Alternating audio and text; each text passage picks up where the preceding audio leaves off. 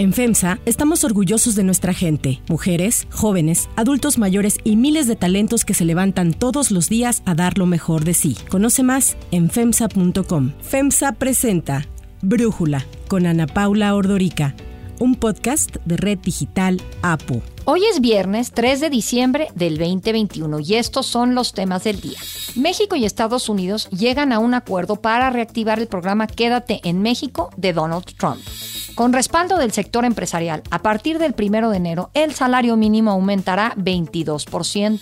El presidente Joe Biden revela la estrategia para hacerle frente a la pandemia de COVID-19 tras la llegada de la variante Omicron y la temporada invernal. La Asociación Femenina de Tenis anuncia la suspensión de torneos en China en respuesta a la situación de Peng Shuai, la tenista que acusó a un exfuncionario chino de abuso sexual. Pero antes vamos con el tema de profundidad. Este año las remesas de nuestros paisanos migrantes, un aplauso. Durante su informe por su tercer año de gobierno, el presidente Andrés Manuel López Obrador reconoció a los mexicanos que trabajan en otros países, principalmente en Estados Unidos, y que envían dinero a sus familias en México. Y es que Banjico informó que durante octubre entraron a México 4.819 millones de dólares por concepto de remesas, lo que implicó un aumento anual del 33.8%. En el acumulado de los primeros 10 meses del año, los ingresos por remesas fueron de 42.168 millones de dólares. Esto es 25.6% más a lo registrado en el mismo periodo del año pasado y una cifra nunca antes vista. Además, esta cantidad registrada hasta el décimo mes de este año ya superó los 40.605 millones de dólares captados en todo el 2020 y de acuerdo con el presidente López Obrador, la cifra de este año crecerá aún más. Lo que envían a sus familiares en México este año alcanzará la cifra récord de 50 mil millones de dólares. Continuamente el presidente se refiere a los migrantes mexicanos en el extranjero como héroes y aplaude las remesas que envían a México.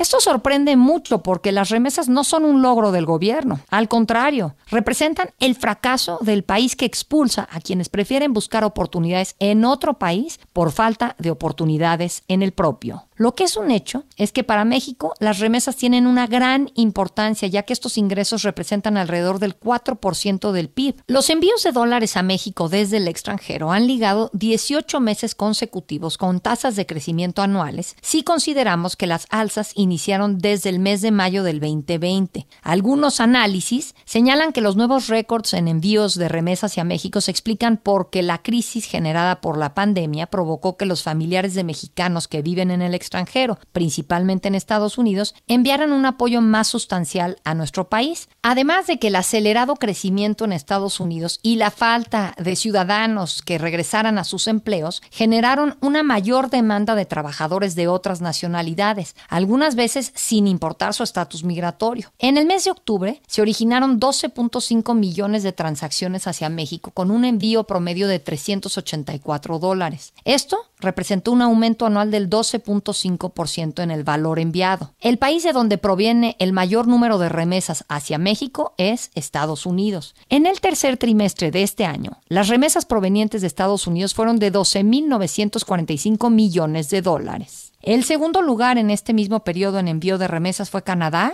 con 131 millones de dólares, seguido de Ecuador y Reino Unido con 50 y 28 millones de dólares respectivamente. Otros países desde donde se envían remesas a México, aunque en una proporción mucho menor, son Países Bajos, Nicaragua, Italia y Honduras. Y aunque suene raro, también han llegado remesas de Afganistán, de Angola, de Bosnia-Herzegovina, bueno, hasta de Guam. Mientras que en México, los estados a los que se dirige el mayor monto de las remesas son Jalisco, Michoacán, Guanajuato, Estado de México, Ciudad de México, Guerrero y Oaxaca. La mayoría de estos estados tienen en común altos niveles de marginación y violencia. Y tomando esto en cuenta, vale la pena observar otro análisis interesante en materia de remesas. El análisis.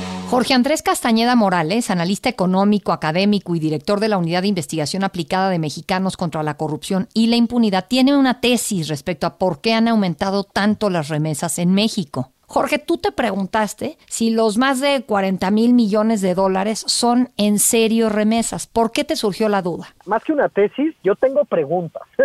yo no tengo claro de dónde viene este dinero. Yo empecé a ver estas cifras incluso desde el 2016, que ya eran cifras muy grandes. Y cuando vemos en el 2020 un aumento muy significativo en el año de crisis de, por el COVID, pues aún más interrogantes. Mi duda es, ¿esta cantidad de dinero es muchísimo. Se debería de ver en las ciudades, en, México, o sea, si llegan, por ejemplo, tantos miles de millones de dólares a Michoacán cada año, es una cifra superior a los 25 mil millones de dólares en los últimos seis años. ¿Dónde están? Cuando uno va a Morelia, pues no parece Hong Kong, ¿no? Porque estamos hablando de cifras de esos niveles. Sí. Entonces, lo que yo me puse fue a contrastar las cifras de Banco de México con las otras fuentes de información que tenemos, principalmente la encuesta nacional de ingreso y gasto de los hogares que levanta el INEGI y el Censo Nacional de Población y Vivienda que se levantó el año pasado. En esto se puede ver que han respondido los hogares en la encuesta de forma muestral, pero en el censo es todos los hogares de México. ¿Cuántos dicen o no dicen recibir dinero del exterior? Las dos cifras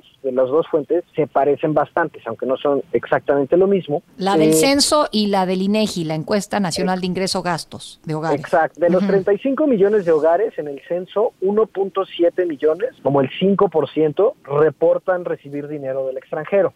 En la encuesta nacional de ingreso y gasto son 1.5 millones, un poquito menos. Pero bueno, las dos cifras andan alrededor del 5% de los hogares. Si agarramos estos 40 mil millones de dólares del 2020 y decimos, a ver, de los que dicen que reciben, pues ¿cuánto reciben? Pues las cifras empiezan a parecer pues muy poco creíbles, porque parecería que cada hogar que recibe remesas se encuentra entre los más ricos del país solamente por recibir remesas. Y lo que sabemos es que si los hogares que reciben remesas son por dificultades económicas, que los familiares tuvieron que irse a los Estados Unidos en que, por lo general a trabajar y mandan dinero de regreso para ayudar a sus familias. No son necesariamente hogares, digamos, de los deciles de ingresos más altos. Bueno, pues si lo vemos a nivel nacional, eh, estarían en el 5% más ricos de los hogares en México, lo cual es totalmente contraintuitivo a lo que sabemos, ¿no? Sí, tú dices ahí, eh, habrían en promedio recibido 23 mil dólares el año pasado, que estos son 38 mil pesos al mes, pues eso se tiene que ver y, y, me llama mucho la atención la cifra de Álvaro Obregón, que solo 4.175 hogares reportan recibir dinero del extranjero, pues si ves por las cifras que recibieron en esa zona de remesas, tendrían que ser 100 mil dólares al año por hogar, pues un dineral para México. No, bueno, para todos lados, un dineral. El caso de Álvaro Obregón y Miguel Hidalgo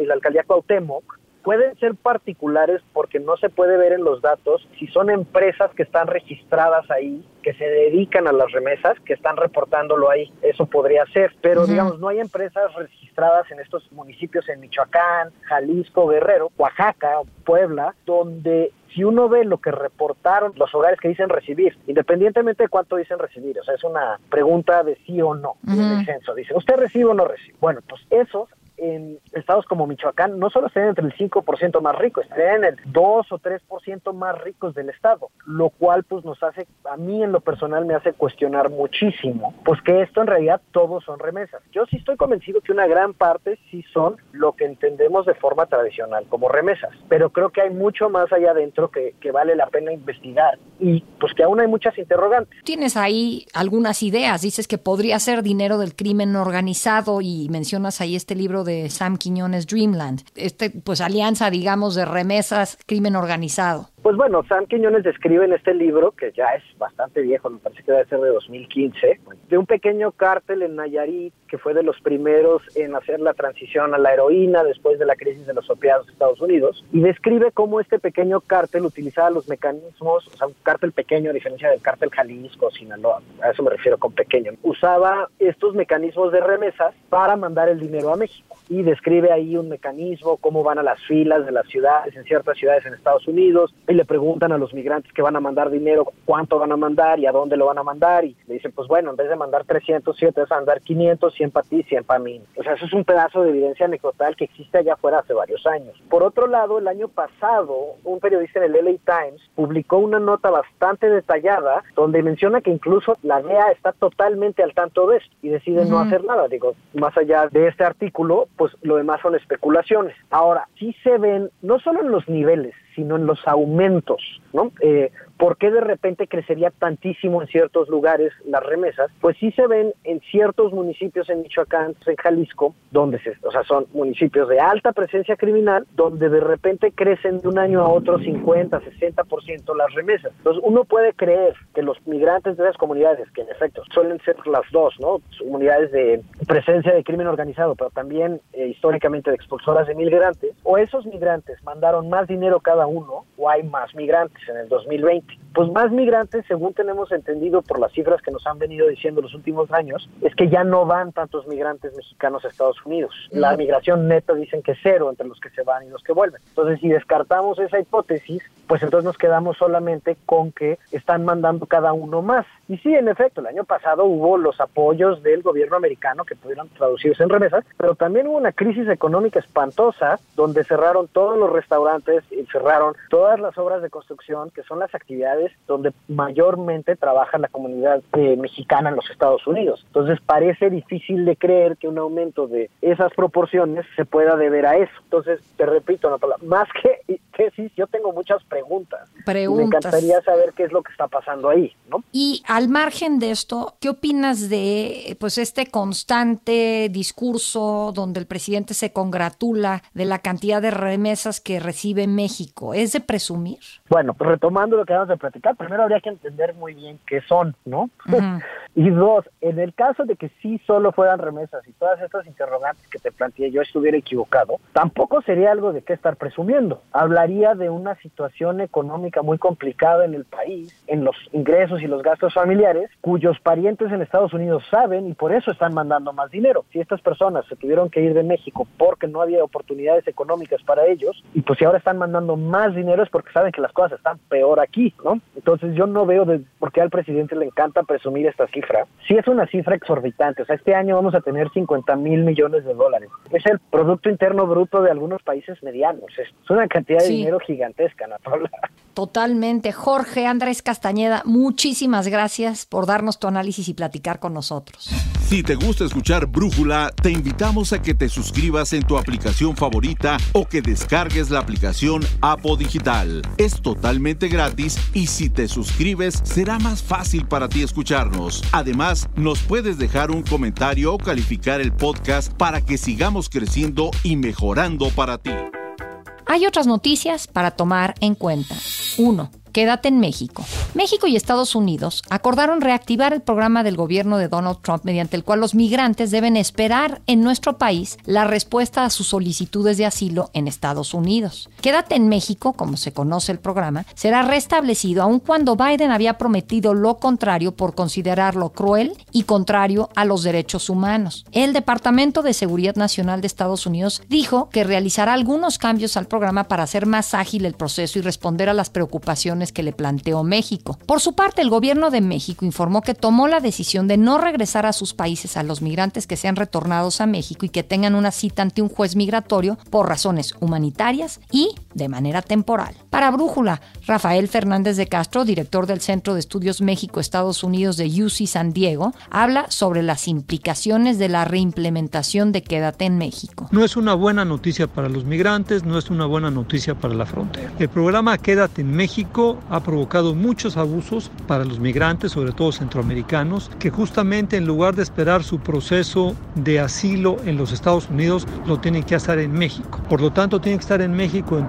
unos 8, 9, 10, 12 meses y cruzar unas cuatro o cinco veces a Estados Unidos para seguir con su proceso de asilo. Es muy caro para ellos en términos de violencia, en términos de educación para las familias, en términos de bienestar. Y lo que ha, ha sucedido es que entonces el programa Quédate en México es un disuasivo para que los centroamericanos no sigan su proceso de asilo en los Estados Unidos. Dice la Cancillería que ahora será un programa más humanitario, pero me parece que será difícil. Es un programa duro, es un programa que disuade, es un programa que justamente me parece que demuestra que la administración Biden ya endureció el tema de la migración porque cuando tenía una narrativa complaciva, una narrativa de bienvenida y humanitaria a los migrantes, se provocó una crisis que ha sido costosísima en términos de política interna para el presidente Biden. De manera que, bueno, le pidió su participación a México para regresar a este programa que, insisto, es nocivo para los migrantes, pero que disuade de que vengan a la frontera y por eso se está America instrumentando otra vez. Quédate en México fue aceptado por el gobierno de México cuando Trump era presidente porque condicionó la no aplicación de aranceles a cambio de que México hiciera parte de la tarea estadounidense en migración. Ahora no queda claro por qué se aceptó o a cambio de qué la reimplementación del programa.